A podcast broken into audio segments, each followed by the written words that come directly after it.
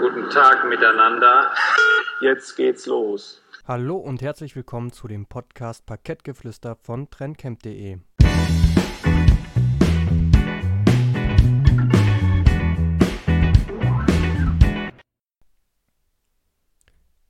Herzlich willkommen zu einem neuen Wochenrückblick in unserem Wikifolio Trend. Schauen wir uns mal an, wie das die letzten Wochen performt hat.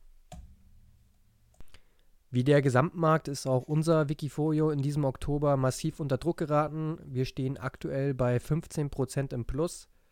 Die größte Position ist nach wie vor Nvidia, die sehr stark gebeutelt wurde.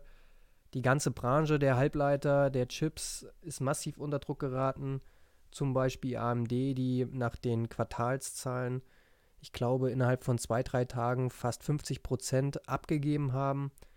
Und das geht natürlich auch nicht an Nvidia spurlos vorbei. Trotzdem ist es nach wie vor eine sehr starke Trendaktie und ist daher auch weiterhin in unserem Wikifolio anzutreffen.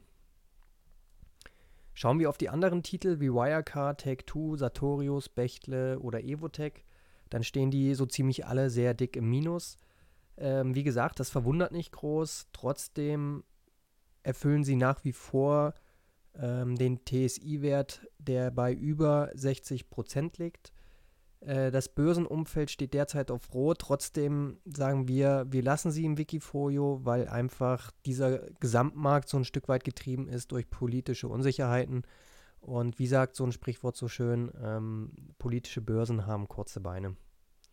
Deswegen gehen wir sehr stark davon aus, dass sich das Wikifolio vor allen Dingen jetzt auch zum Jahresende hin ähm, ja, wieder stabilisieren wird ähm, und auf hoffentlich ein neues Allzeithoch zusteuert. Der Oktober gilt sowieso allgemein als sehr schwieriger Monat, als sehr volatiler Monat, äh, in dem der DAX historisch gesehen ja am meisten an Punkten verliert. Das hat sich auch dieses Jahr wieder bestätigt. Ähm, nichtsdestotrotz konnte sich der Leitindex zuletzt jetzt wieder fangen. Auch die amerikanischen Börsen haben hier inzwischen einen kleinen Boden ausgebildet, ähm, was vermutlich auch auf den äh, Präsidenten der Amerikaner äh, zurückzuführen ist, Donald Trump, der von ja, einer Einigung mit China im Handelsstreit äh, erstmals wieder redet.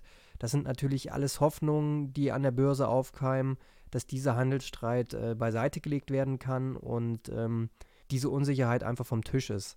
Zudem sind dort die Midterm-Elections, ähm, wenn dieses Thema dort auch ja wieder an Sicherheit gewinnt, gehen wir auch davon aus, dass dies die Börsenkurse wieder etwas beruhigen wird. Das heißt, wir bleiben weiterhin investiert, schauen, wie sich die nächsten Wochen äh, so gestalten und halten euch natürlich weiterhin auf dem Laufenden.